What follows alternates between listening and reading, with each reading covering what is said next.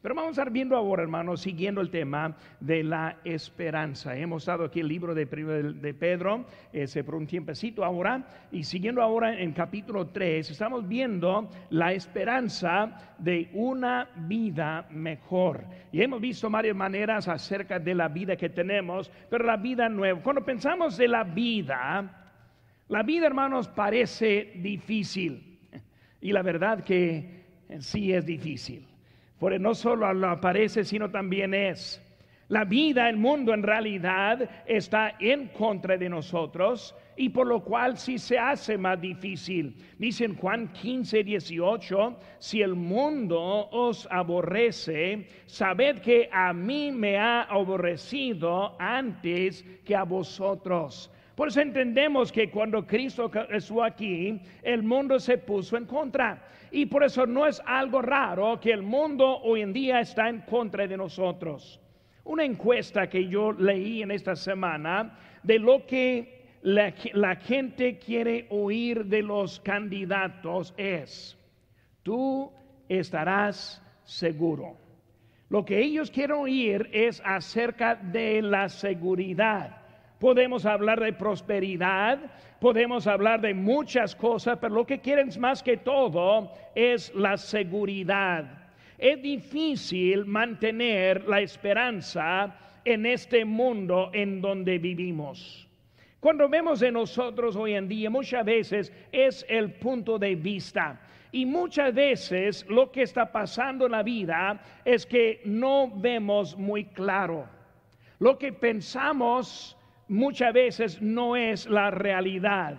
Nosotros pensamos que nuestros problemas son más difíciles que otras personas. O pensamos que nuestros problemas son únicos y nadie en realidad entiende. Y empezamos a enfocar dentro de nosotros en vez de ver a otros también. Hay una ilustración de un cristiano anciano quien estuvo en el hospital y fue internado en las condiciones graves. No tenía mucho tiempo más en este mundo y pasó el doctor para ver cómo estaba y él dijo al doctor, yo estoy preparado para lo mejor.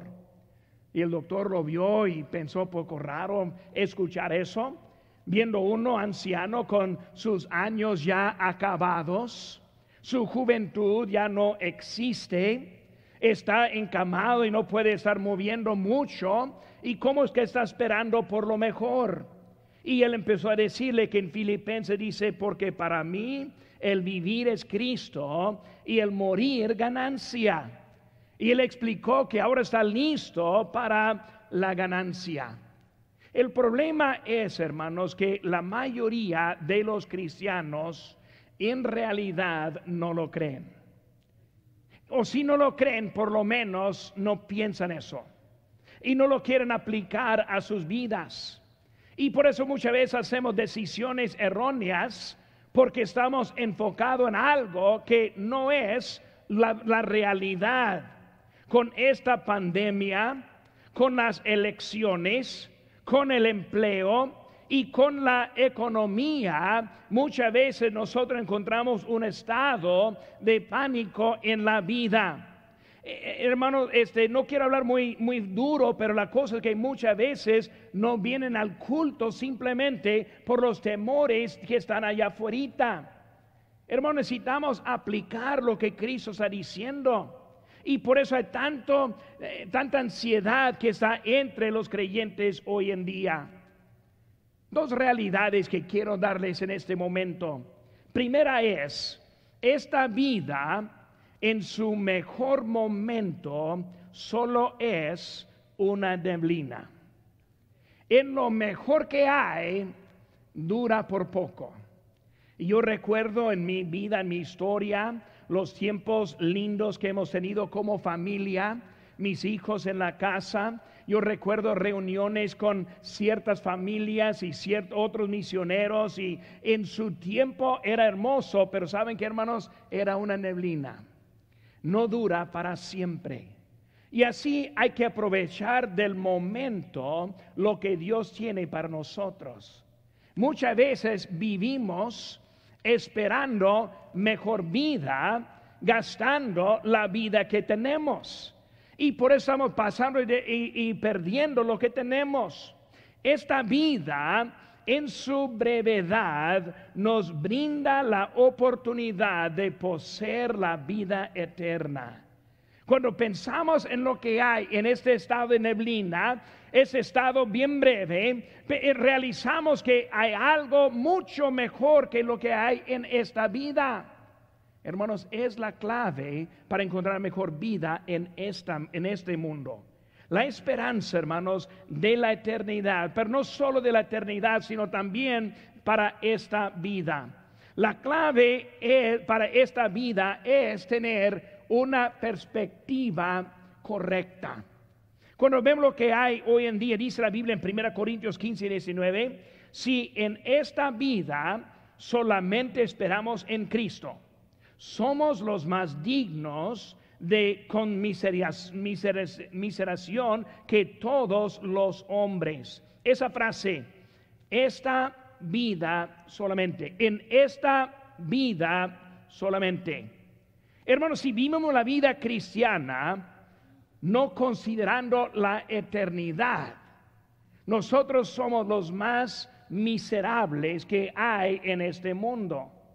La vida cristiana tiene un enfoque que es la eternidad. Vivimos la vida, la vida cristiana no aprovechando los beneficios para este, esta vida. Cuando estamos solo viendo lo que hay en lo temporal, perdemos lo que tenemos para esta vida. Dijo Cristo en Juan 10:10, 10, yo he venido para que tengan vida y para que la tengan en abundancia. Por eso el Señor quiere que nosotros tengamos una vida mejor. Ahora vamos a estar viendo un poquito en esta, tarde un tipo de enseñanza para ayudarnos en nuestra vida, porque la verdad es que todos andamos buscando el gozo.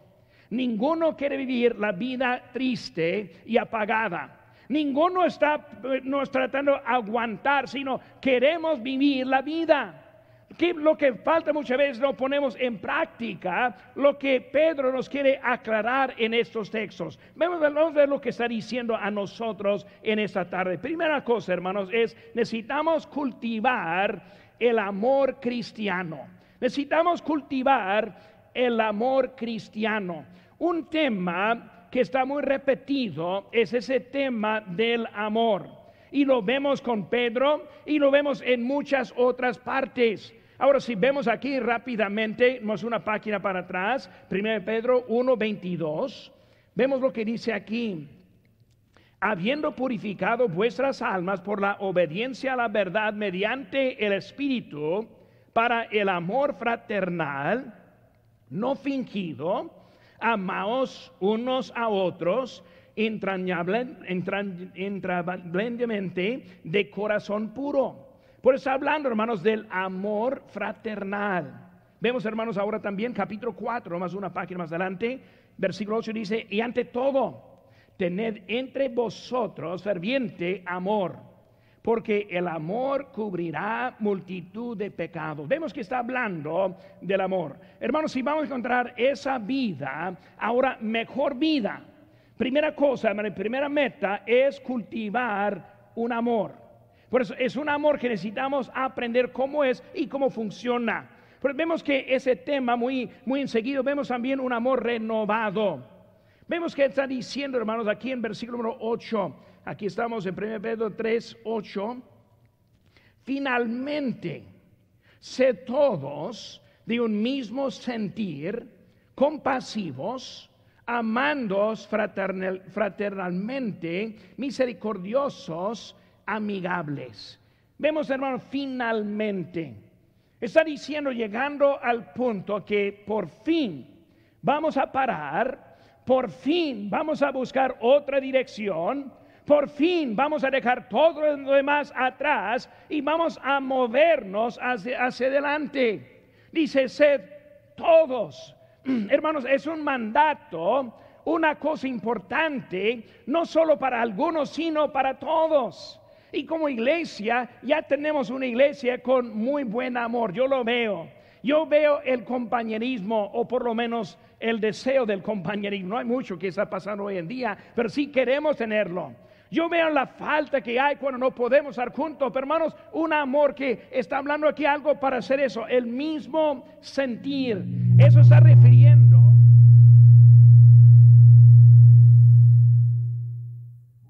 Vamos a seguir. Eso está. Vamos a ver si podemos tener volumen otra vez.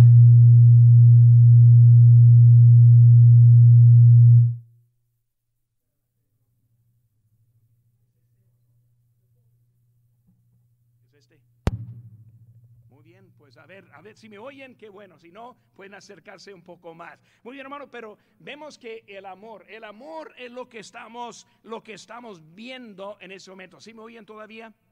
Muy bien, ok, porque yo no me oigo a mí. Muy bien, pero dice, sed todos el mismo sentir. ¿Qué está hablando, hermanos? La unidad la unidad, todos unidos, la compasión que debemos tener considerando unos y considerando también hasta a sí mismo el amor fraternal en que nosotros ahora somos hermanos y luego la misericordia que debe existir con nosotros. Me gusta mucho lo que dice aquí en 1 Pedro 4, 8, de nuevo lo vamos a ver, dice que ante todo tened entre vosotros ferviente amor, dice, porque el amor cubrirá multitud de pecados. Hermano, cuando hay un amor verdadero y viene una ofensa, es mucho más fácil perdonar esa ofensa. Cuando alguien dice algo que no debe decir, cuando algo pasa que no debe pasar, el amor verdadero anda y busca el remedio en esa situación. Por eso en vez de división encontramos la unidad. Y es la clave en el amor cristiano, es tener un amor que está viendo más allá de las, de las dificultades que hay. Vemos también, hermanos, eliminando, y para tener ese amor debemos eliminar la recompensa.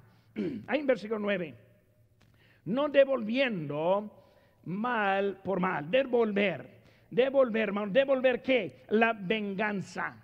Hermano, dice la Biblia en Romanos 12, 19, mía es la venganza, yo pagaré, dice el Señor. Cuando vemos, hermano, la venganza, muchas veces es difícil no querer venganza. Difícil no querer que eso le caiga. ¿Cuántas veces anda en la carretera y ahí andando bien tranquilo y, bien, bien cómodo y de repente alguien le rebasa pero recio? y luego ahí está, está rebasándole reciamente y luego de repente sale la patrulla y le para. Y como le, tiene un gozo, ah, qué bien. Estoy contento que está sufriendo. Estoy contento que está ahora sacando poca lana ahora por ese error. E, ese gozo que viene a veces en la venganza. Alguien que se está portando mal y luego le, paga le pega una enfermedad. así es. Así es. Dios está dándole, Él está recuperando. Hermanos, esa actitud es la falta, es la falta del amor. Pero vemos, hermanos, que la venganza y luego el ojo por el ojo. Vemos rápidamente, hermanos, aquí en Romanos 5. Busquen conmigo, hermano, libro de Romanos 5. Ahorita volvemos a nuestro pasaje. Pero aquí en Mateo 5, versículo 38 dice la Biblia. Oíste que fue dicho, ojo por ojo y diente por diente. Pero yo os digo, no resistáis al que es malo, antes a cualquiera que te hiera la mejilla derecha, vuélvate, vuélvale también la otra. Y algo quiere ponerte eh, a pleito y quitarte la túnica, déjale también la capa. Y a cualquiera que te obligue a llevar carga por una milla, ve con él dos. Pues vemos, hermanos, que está hablando aquí al que te pida, dale. Y al que quiere tomar de ti prestado, no se lo rehuses. Oíste que fue dicho, amarás a tu prójimo y aborrecerás a tu enemigo. Pero yo os digo, amad a vuestros enemigos Bendecid a los que os maldicen, haced bien a los que os aborrecen y orad por los que os ultrajan y persiguen. Vemos, hermanos, que está hablando de, lo que es maldición y maldición. Hermanos, este, cuando está hablando de eso, debemos entender que, que dos males no equivalen un bueno. O sea que alguien le hace mal y le, regresa con mal, no es una manera para arreglar la situación. Está diciendo, está hablando de la a entender. Empieza a ayudarnos en nuestras este, debilidades. Por eso está hablando de e, este que, que hablar así es el mundo. Versículo 46 dice, porque si amáis a los que os aman, ¿qué recompensa tendréis? ¿No hacen también lo mismo los publicanos? O sea que el mundo así vive y nosotros como creyentes debemos vivir mejor como los del mundo.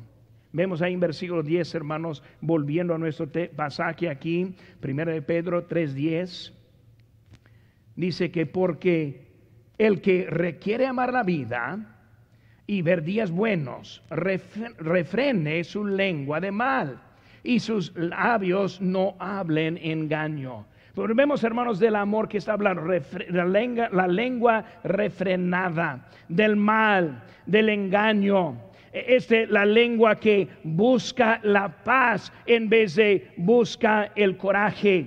El Señor está viendo sobre todo lo que está pasando, dice en versículo 12, porque los ojos del Señor están sobre los justos y sus oídos atentos a sus oraciones. Pero el rostro del Señor está contra aquellos que hacen el mal. Por eso, hermanos, estamos viendo que la primera cosa debemos cultivar el amor cristiano. Andamos buscando una vida mejor.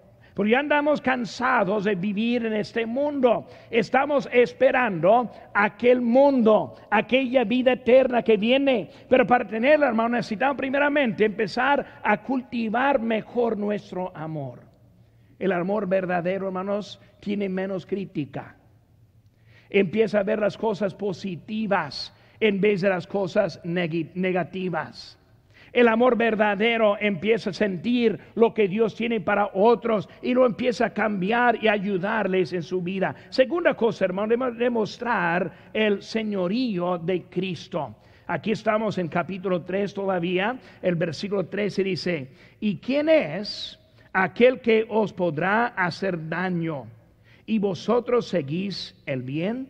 Vemos, hermanos, primeramente la protección. ¿Quién es que podrá? Hablando, ¿quién es el que podrá hacer algo? Cuando hablamos, hermanos, de los que están en contra de nosotros, ¿quiénes son? Pues podríamos decir, pues Satanás, obviamente, él está en contra de nosotros. Pero ¿qué puede hacer Satanás? Satanás solo puede hacer lo que Dios le permite. Recuerda la vida de Job como él tuvo que pedir permiso para hacer cualquier cosa en contra de Job, y es que Dios le dio el permiso. Hubo un, un, propósito de esa vida de Job en ese momento. Y hermano, nuestra vida tenemos un propósito en cada vida de nosotros. Pero vemos que Satanás, y viendo a él, ¿qué, puede ser él? Pues no solo lo que, que, solo lo que hay de permiso, los demonios. Cuando vemos de los demonios, recordamos como Cristo habló a los demonios y salieron del hombre. Ellos obedecieron la voz de Jesucristo. Pero vemos que Satanás no tiene poder, vemos que este, los demonios tampoco tienen poder. Y, pero hermano, muchas veces tenemos miedo hasta de los hombres.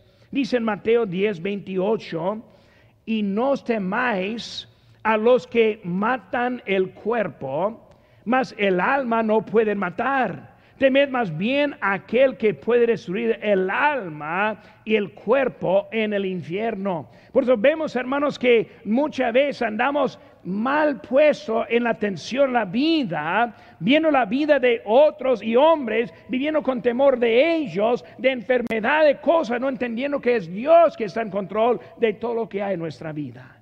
Por eso necesitamos ahora este, entender quién es el dueño de mi vida. Si voy a tener mejor vida, primero necesito un amor. Pero el segundo, necesito, enseguida necesito entender que mi, mi Señor es es Cristo. Es Él quien está sobre mi vida.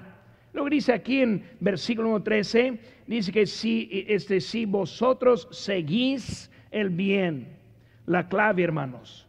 Ahí en Salmo 118, 6 dice, Jehová está conmigo, no temeré lo que me puede hacer el hombre. Por hermano, necesitamos siempre recordarnos, es Cristo quien está en control. Ahora estamos en unos días poco inseguros, pues ya la pandemia anda de que ocho, nueve meses ahora. Están diciendo que quizás todo el año que entra, todo el año entero va a ser igual como este año. Ahora es, una, es una, un estilo de vida ahora con nosotros. Y ahora estamos hablando y las noticias llenas de lo que va a pasar y suceder con las noticias. Digo, con las elecciones. Y ahora muchos andan buscando el, este, llenar la casa con comida y pues no, no olvide el papel del baño, ¿verdad? Aquí tenemos mucho de eso también cuando hay un, algo inseguro. Ese, pero ahí andamos ahora un momento que qué vamos a hacer con la pandemia, ahora las elecciones y las cosas que está pasando y, qué vamos a hacer, hermanos. Necesitamos entender, es Dios quien está en control. En Romanos 8:35 dice, ¿quién nos separará del amor de Cristo? Tribulación o angustia o persecución o hambre o desnudez o peligro o espada. Vemos que es Cristo, Cristo está en nuestro lado. Y muchas veces decimos, pero pastor, ¿por qué permite Dios la pandemia? ¿Por qué permite las cosas? Hermanos, Dios tiene su voluntad en cada área de nuestra vida. Ahora, este miércoles en Apocalipsis vamos a estar viendo mucho lo que está pasando. Pero hermanos, debemos entender que Dios es Él quien está en control. Por eso, hermanos, ahora en esta pandemia, sí tengo precaución. Cuando yo voy a la tienda, mi mascarilla está en la bolsa, ya la pongo ahí, la tapo la boca y cuando estoy cerca, pues yo mantengo mi distancia. Yo trato de conservar, yo, yo, no quiero enfermarme, obviamente, y por eso yo estoy teniendo cuidado, pero hermanos, miedo no tengo.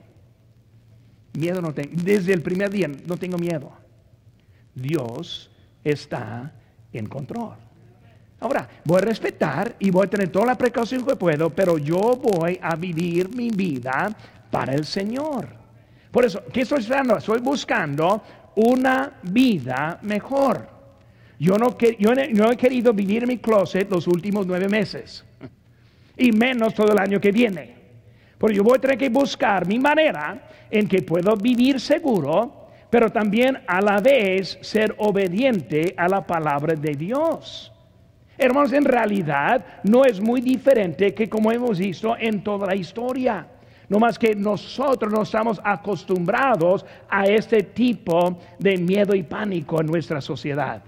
Pero hay que aprender que es Dios quien está en control. Por eso, hermano, queremos ahora vivir eso. Pero vemos, hermanos, que es Él que está dando la protección. Pero también otra cosa que vemos, el padecimiento. Versículo 14 dice, mas también si es alguna cosa, digo, mas también si alguna cosa padecéis por causa de la justicia, bienaventurados sois. Por tanto, nos amendendréis por el temor de ellos, ni os conturbéis. Demos, hermanos, el sufrimiento.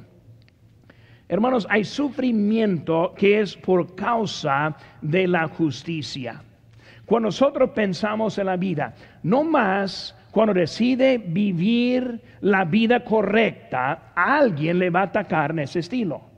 Siempre está alguien, dice la Biblia en las bienaventuradas, bienaventuranzas, allí en, en Mateo 5.10 dice, bienaventurados los que padecen persecución por causa de la justicia, porque de ellos es el reino de los cielos. Pero vemos, hermanos, que hay, hay una bien, bienaventuranza acerca de los que están sufriendo, sufriendo por causa de Cristo, sufriendo porque es Cristo quien nos manda. Hace muchos años fuimos a vivir en México y hay lugares en México que no son tan seguros. Y yo recuerdo hace muchos años que entramos a unos ciertos pueblos llevando el Evangelio cuando los hombres quisieron quemar las Biblias que llevamos. Y nosotros entramos y les testificamos y ganamos a algunos de Cristo.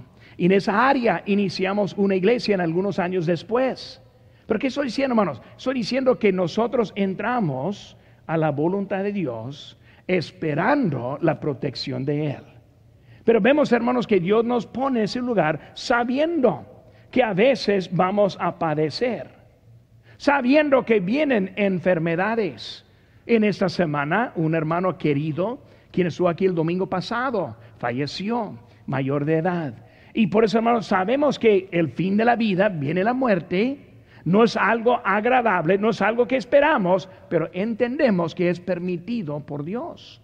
Por eso yo quiero una vida mejor. Yo no quiero llegar al final de mi vida gastándola en tristeza solito porque no tomé los pasos del Señor. Por eso estamos viendo de eso. Luego habla acerca del temor, el temor de ellos, hermanos. Hay mucho temor en este mundo. Dice en Isaías 41, 10, no temáis porque yo estoy contigo. No desmayes porque yo soy tu Dios que te esfuerzo, siempre te ayudaré, siempre te sustentaré con la diestra de mi justicia. Hermanos, los temores necesitamos dejar al lado. Y luego habla de conturbez. ¿Qué significa eso? Significa dar angustia. Angustia es una forma de padecer. Ansiedad y temores es una manera para también sufrir. Muchas veces sufrimos de cosas que nunca pasan.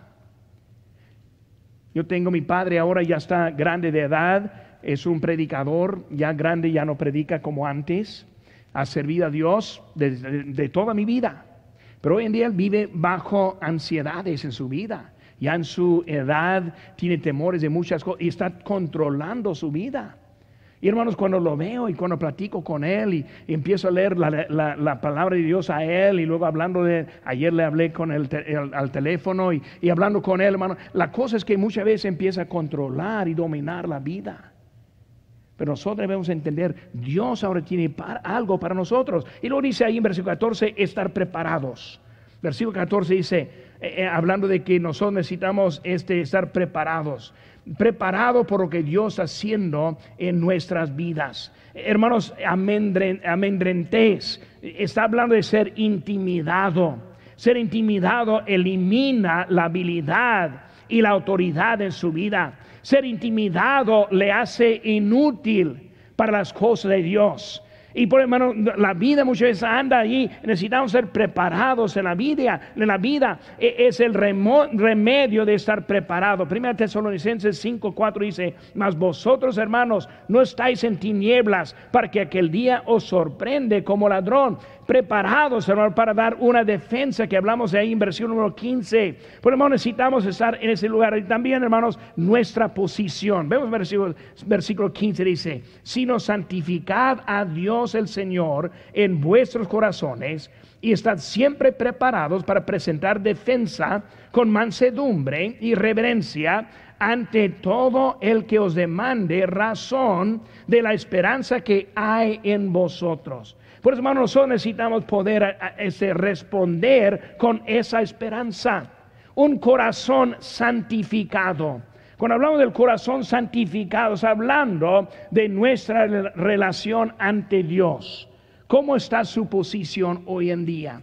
¿Cómo está su condición con Dios? Un corazón santificado significa apartado para Dios. Pero necesitamos estar bien con Dios primeramente. Segunda cosa que vemos, hermanos, es la mansedumbre y reverencia ante todos. Eso está hablando de nuestra posición ante el hombre. O sea, estar bien con el hombre. Por eso, primero, estar bien con Dios. Segundo, estar bien con el hombre. Muchos andan con la vida acabada porque no están bien con Dios. Están peleando siempre con Dios. Y hay otros que están peleando siempre con otros, nunca están conformes con otros. Y luego últimamente vemos que está hablando de la esperanza evidente, o si está hablando de la posición ante sí mismo, o estar bien adentro. Pero yo necesito estar bien con Dios, bien con los hombres, pero también bien con mí mismo también. Y por eso estamos hablando de tener una vida avanzando a una vida mejor, una vida más adelante con nosotros. Por eso debemos cultivar el amor cristiano, demostrar el señorío a Cristo. Y luego, número tres, hermanos, debemos mantener una buena conciencia una buena conciencia. Versículo 16 dice, teniendo buena conciencia para que en lo que murmuran de vosotros como de malhechores sean avergonzados los que calumnian vuestra buena conducta en Cristo. Por eso, hablando hermanos de la conciencia, la conciencia, número uno, depende del conocimiento. Cuando hablamos del conocimiento, ¿qué es lo que nosotros sabemos? Por eso, hablando del, conocimiento, debemos conocer el ayo. Dice en Gálatas 3:24, la ley ha sido nuestro ayo para llevarnos a Cristo. Hermanos, la Biblia es para darnos instrucciones, para ayudarnos con nuestra conciencia. Así la manera en que nosotros criamos a nuestros hijos. Si el hijo no sabe cuál es el límite, va a seguir sin, sin pensar nada.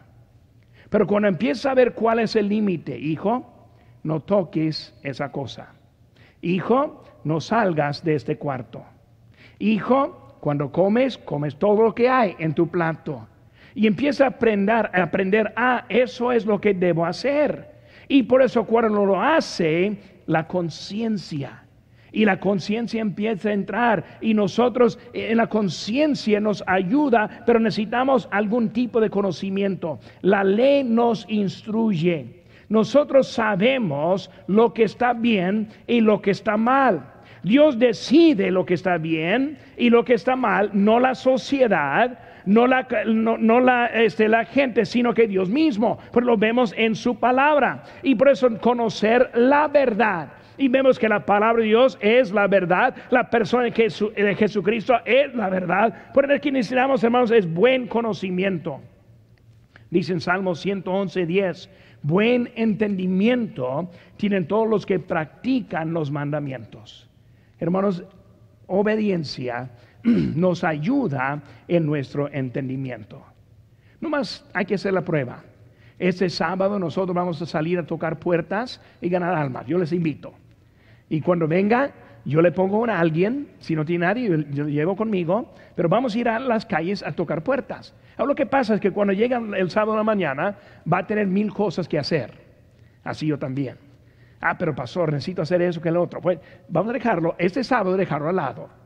Y vamos a ir a las calles juntos. Ahora, todos con sus pretextos por lo cual que no pueden, pero vamos a dejar al lado todo ese pretexto y vamos a las calles. La cosa es esa, hermanos. Cuando llega la iglesia va a llegar, pero pastor, tuve mucho que hacer, no tengo tiempo para esto.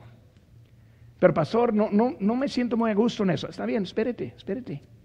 Y luego ya llegando aquí a la iglesia, vamos a salir a las calles. Lo que pasa, hermanos, cuando empiezan las calles, va a encontrar una paz que solo viene por la obediencia. Buen entendimiento tienen los que practican los mandamientos. Dios nos envía Dios nos manda y cuando respondemos entendemos por lo cual que vamos. Y por eso tenemos un grupo que viene semana tras semana porque ellos han aprendido que ellos ahora entienden por lo cual que están yendo. Mi ánimo para ustedes esta semana es acompáñenos, acompáñenos este sábado. Ahora, digo a las nueve y media. Muy bien, las nueve y media. Ahora, para algunos tal vez nueve quince para que lleguen aquí a las nueve y media. A nueve y media aquí estamos, un devocional breve, tiempo de oración, luego vamos a las calles. Bueno, les, les, animo para aprender. ¿Por qué? Porque la vida empieza a cambiar con, la, con el conocimiento y la obediencia que requiere. Hermanos, también elimina la calumnia. Elimina la calumnia eh, la calumnia de otros. Vienen este, los malhechores y tienen el deseo de hacernos daño. Nuestra conducta produce la calumnia muchas veces por la manera que vivimos. Vemos el engaño. Los del mundo tienen el deseo de dañar el testimonio para Cristo. Esa calumnia, hermanos, afecta nuestra conciencia. Y lo también, hermanos, produce la buena conducta. En versículo 16 la buena conducta. La buena conciencia nos libra para hacer buenas obras cuando hablamos de, los niños otra vez. El niño no, no sabe cómo hacer, le enseña. Y hermanos, papás este, tienen que enseñarlos. Si no los enseñen, no van a aprender. Pero hijo, no toques eso, no toques eso. Y luego por fin empieza a escuchar. Y saben que hermanos, el hijo obediente es el hijo más con más paz que cualquier otro hijo. Nunca visto ahí en Walmart el niño que está suelto y la mamá gritando y tratando de pararlo y ni la mamá está contenta ni el niño está contento. Pero cuando escuchan, aprendan cómo es tener la vida. Por así nosotros como creyentes debemos andar, porque queremos un mejor camino. Dice aquí en versículo 16, 17, perdón, dice, porque mejor es que padezcáis haciendo el bien, si la voluntad de Dios así lo quiere, que haciendo el mal. Por eso el mejor camino, sacrificio para servir a nuestro Señor. Hermanos, muchos quieren acomodarle a Dios a su vida. Y todo depende de otras cosas lo que van a hacer.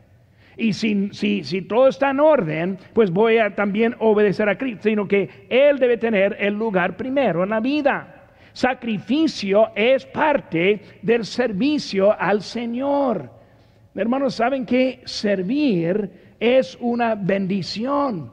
No bendición para la persona que es servida, sino la persona que está sirviendo. Por eso es, algo que Dios tiene para nosotros.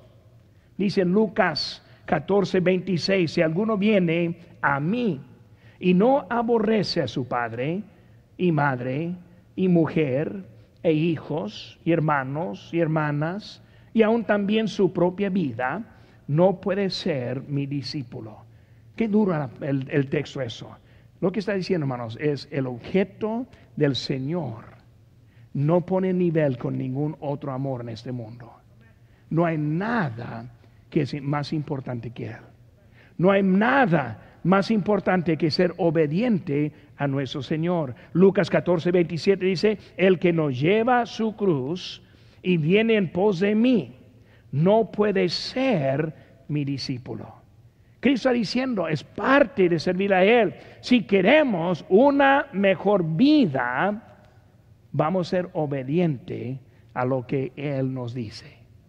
Pero muchos, en vez de obedecer a Dios, empiezan en su propio camino. Toman sus propias decisiones hacen equivocaciones de vez tras vez porque no están tomando en cuenta lo que Dios está diciendo. Servir, hermanos, servir la iglesia es un privilegio para la persona que sirve. Como dijimos en esta conferencia, cuando ofrendamos al misionero, no le ayudamos al misionero, sino que el misionero nos ayuda a nosotros porque Él está cumpliendo en lo que es mi deber. Ir a Nicaragua, donde va el hermano Portillo, es mi obligación. Es su obligación. Él nos ayuda. Porque cuando Él va, Él va en nuestro lugar. Es un privilegio enviar a alguien. Hermanos, es la mejor vida. Tener una esperanza de una mejor vida. Yo no quiero andar con la, vida con la cara larga. Cada día inconforme de una cosa tras otra cosa, porque no está dejando al Señor el lugar primero en su vida. La esperanza de una mejor vida. Esa mejor vida es cuando aprendemos que estamos guardando los tesoros en el cielo. Y hermanos, un día vamos a estar allá con Él, pero después de la vida en que nosotros estamos.